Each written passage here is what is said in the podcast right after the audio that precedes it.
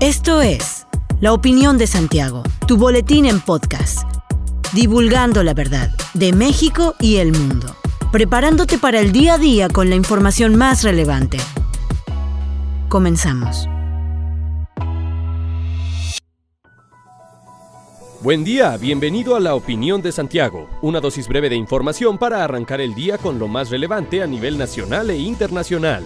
En noviembre, la inflación se aceleró más de lo esperado en su mayor nivel en más de dos décadas, superando nuevamente por mucho el objetivo oficial, lo que refuerza expectativas de que el Banco de México subiría por quinta ocasión consecutiva la tasa de interés referencial la próxima semana. El índice nacional de precios al consumidor se ubicó en un 7.37%, su registro más alto desde enero de 2021. De acuerdo con cifras divulgadas por el Instituto Nacional de Estadística y Geografía, los productos y servicios que tuvieron mayor incidencia en el aumento de precios durante noviembre fueron electricidad, jitomate, tomate verde, pollo, carne de res, otros chiles frescos, servicio de loncherías, fondas, torterías y taquerías, vivienda propia, transporte aéreo y chile serrano. Lo anterior estuvo parcialmente contrarrestado por disminuciones de los precios del gas doméstico LP, gasolina de bajo octanaje, aguacate, naranja, frijol, carne de cerdo, zapatos para hombre, televisores, paquetes de internet, telefonía y televisión de paga y equipo terminal de comunicación. El índice de precios de la canasta de consumo mínimo presentó un incremento de 1.27% mensual y de 8.35% anual. En el mismo periodo de 2020, las cifras correspondientes fueron de 0.14 y de 3.47%. Ricardo Rodríguez, presidente de la Asociación de Ingenieros y Arquitectos de México, pidió al mandatario Andrés Manuel López Obrador repensar el acuerdo que protege las megaobras de la Administración Federal. En la entrega de los Premios Nacionales de Ingeniería y Arquitectura 2020, realizada en la conferencia matutina de Palacio Nacional, Rodríguez Romero insistió al mandatario mexicano a reflexionar dicha acción y pugnar por la transparencia de los megaproyectos de la Cuarta Transformación.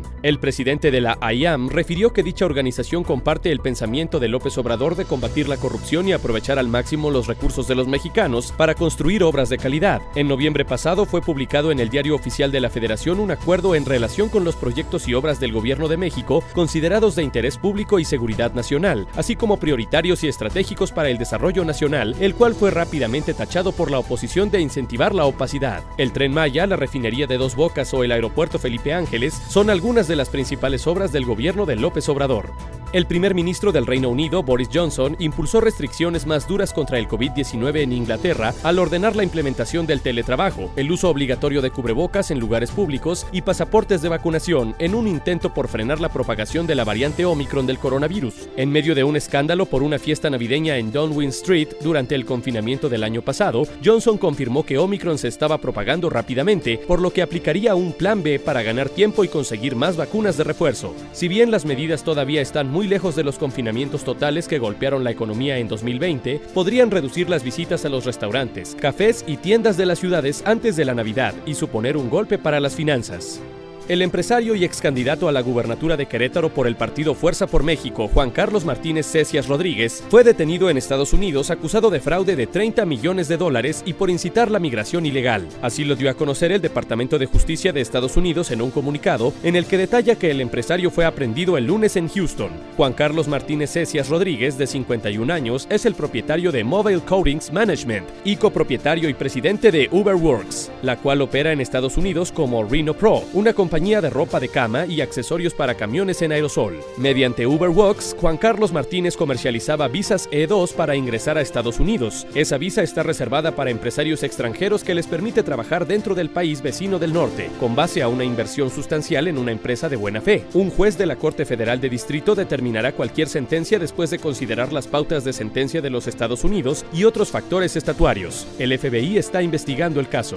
Un funcionario en activo y otro exfuncionario de Querétaro fueron detenidos por su responsabilidad en presuntos actos de corrupción, informó la Fiscalía Anticorrupción del Estado. La dependencia informó que durante varios años los detenidos condicionaron a cambio de diversas cantidades de dinero la emisión de vistos buenos en materia de protección civil en el municipio de San Juan del Río, documento indispensable para que cualquier empresa o negocio cuente con una licencia de funcionamiento. La dependencia estimó que se pudieron haber emitido más de 200 documentos sin tener las facultades legales para ello, de acuerdo con la normatividad que regía sus funciones. Ante estos hechos, el órgano interno de control del municipio de San Juan del Río denunció ante la Fiscalía especializada en el combate a la corrupción a dos personas que en su momento laboraban en la administración 2018-2021. Actualmente, uno continuaba como funcionario. Por los hechos, se inició la carpeta de investigación en la que se integraron los datos de prueba para la obtención de las dos órdenes de aprehensión que fueron cumplimentadas. Resultado de los actos de investigación conducidos por un fiscal especializado, se pudo establecer que las dos personas imputadas se encontraban desempeñando un cargo público al momento de los hechos investigados. Hasta aquí la información de hoy. Regresa mañana para otra pequeña dosis con las noticias más importantes. Mantente bien informado con la opinión de Santiago. Encuéntranos en Facebook, Instagram y TikTok como arroba la opinión de Santiago. Hasta la próxima. La opinión de Santiago. Comprometidos con la verdad.